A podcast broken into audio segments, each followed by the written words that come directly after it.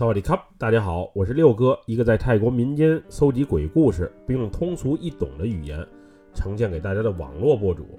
今天带给大家的故事名叫《梦中的呼唤》，来自一位泰国苏拉塔尼府朋友的分享。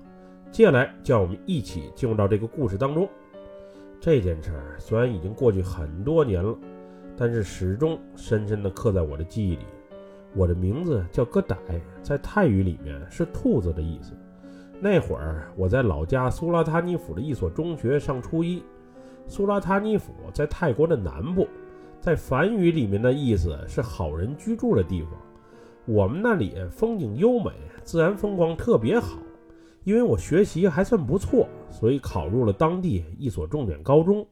虽然每天功课多一些，但我很享受学习带给我的快乐。记得那是一天的晚上。因为功课太多的缘故，我接近午夜时分才上床睡的觉。当天夜里，我做了一个奇怪的梦：一个身穿大学校服，也就是白衬衫、黑短裙的女子，背身站在我的床尾，并用哀求的语言冲我喊着：“帮帮我，快帮帮我！我真是太难受了，快帮帮我吧！”当时我觉得很奇怪，于是就反问道。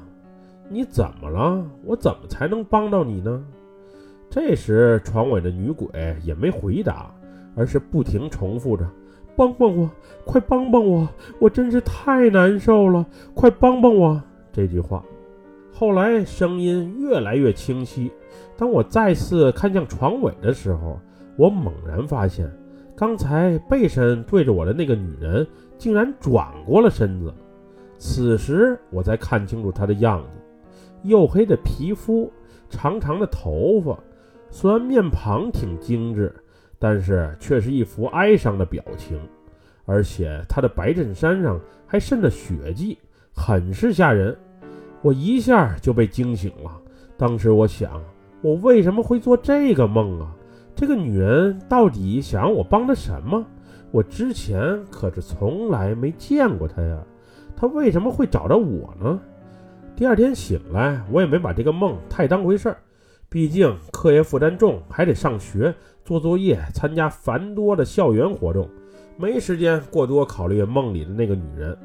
白天我照常上学，回家后还是写作业，复习第二天的功课，然后再看会儿自己喜欢的小说。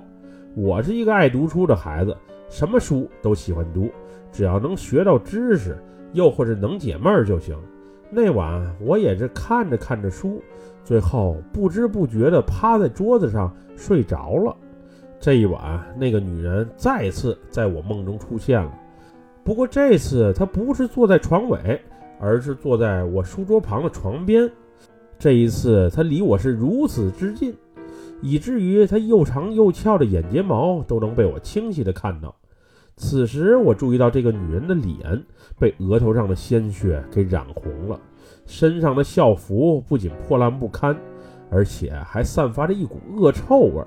她就静静地坐在我的床边，然后嘴里不停地念叨着：“帮帮我，快帮帮我，我真是太难受了。”此时，这个女人离我实在是太近了，我连大气都不敢多呼一口。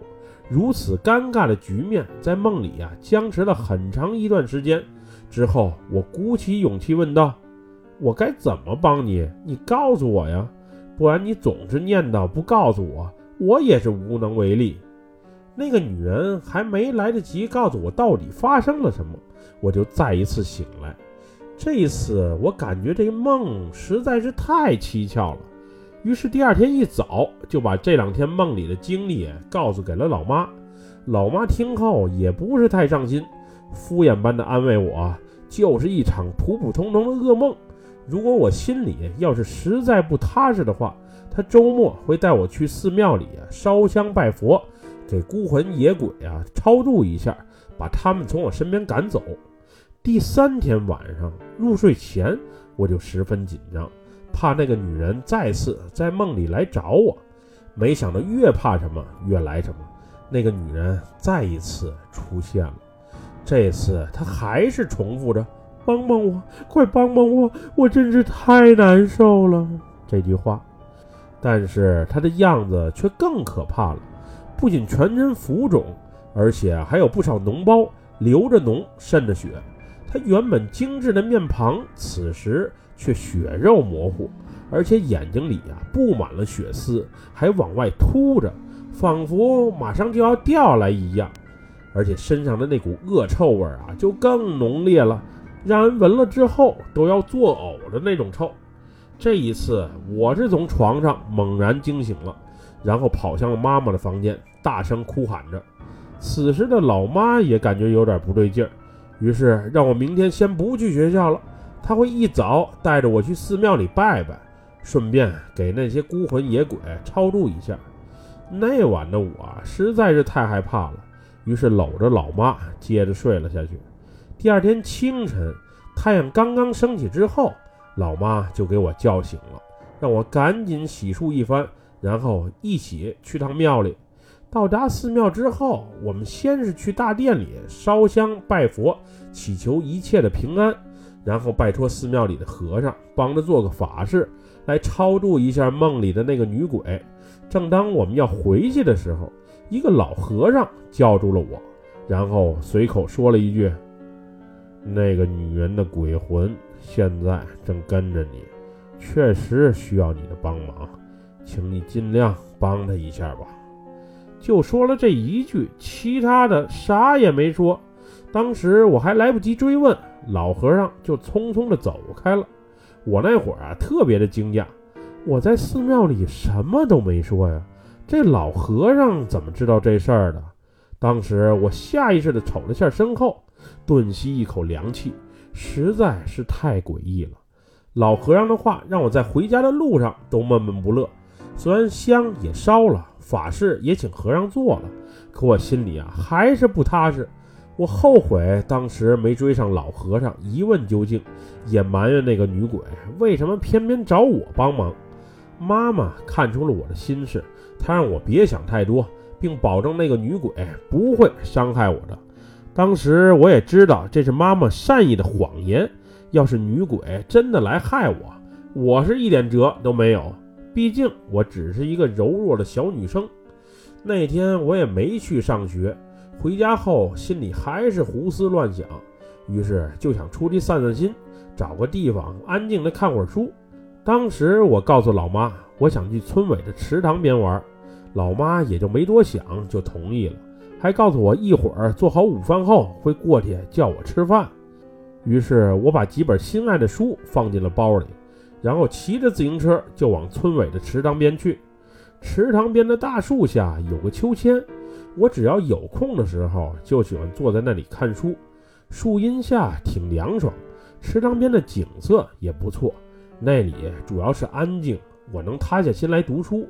不过周末的时候，尤其是下午，这里格外的热闹。孩子们喜欢聚在这里玩耍。秋千上、池塘里、旁边的草丛中，满是嬉笑打闹的孩子。虽然我以前也喜欢在这里和他们玩，不过现在长大了，还是找个安静的地方看书更适合我。此时的池塘边一个人都没有，于是我坐在秋千上。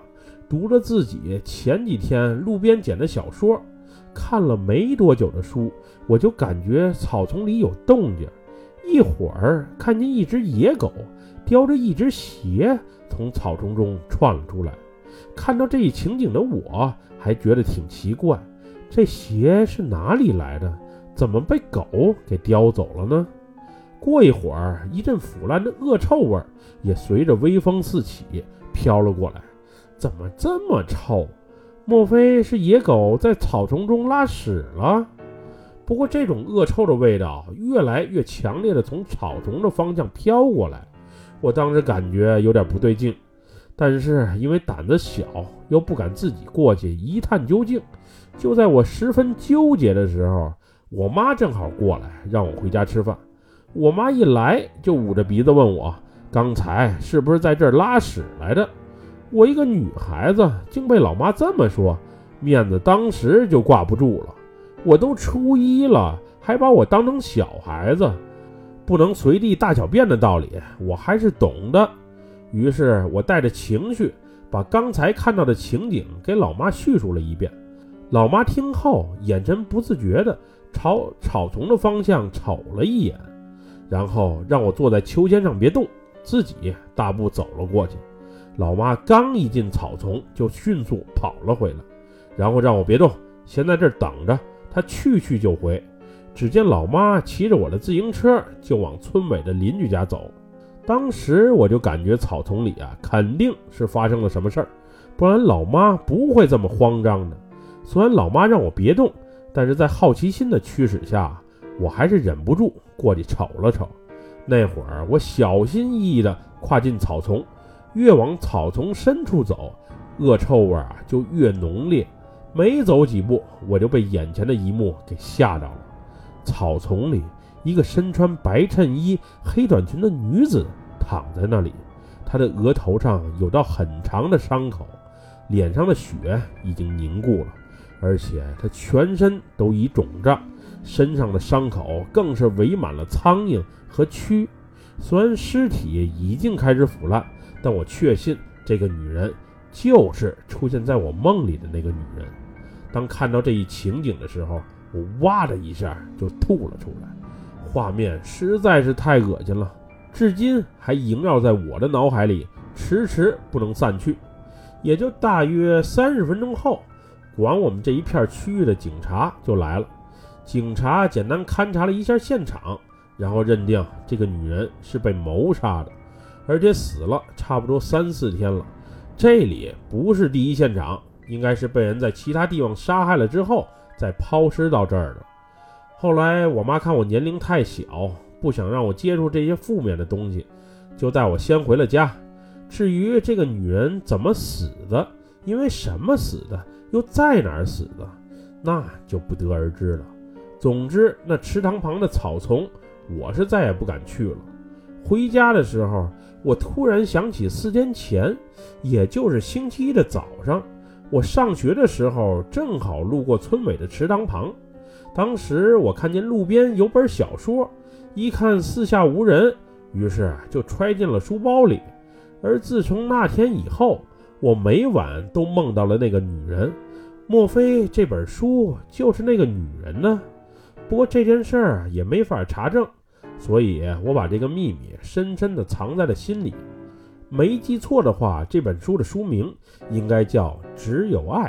现在估计还在家里，又或是已经被老妈处理了。时间太久了，我也不确定。另外还有一件事儿我要说一下，就是发现女尸的那晚，我再次梦到了那个女人。这回她又恢复了原有的精致面庞以及性感的身材，身上所穿的衣服也从之前破烂不堪的校服。变成了一身崭新的红色泰式服装，她对我说了声谢谢，然后就消失不见了。原本我还想核实一下那本路边捡到的小说到底是不是她的，不过最终也没来得及。虽然这件事儿已经过去了十多年了，但是那个梦在我的记忆里却是如此的清晰。希望当年那个被害的女人在投胎的时候。能有个幸福快乐的人生吧？不过她为何能进入我的梦乡，还一连四天，我到现在都想不明白。本期故事就分享到这里，喜欢六哥故事的朋友，别忘了点赞和关注哟！还希望大家继续支持暹罗老六在喜马拉雅上的其他作品。咱们下期节目再见，么么哒，拜拜，萨瓦迪卡。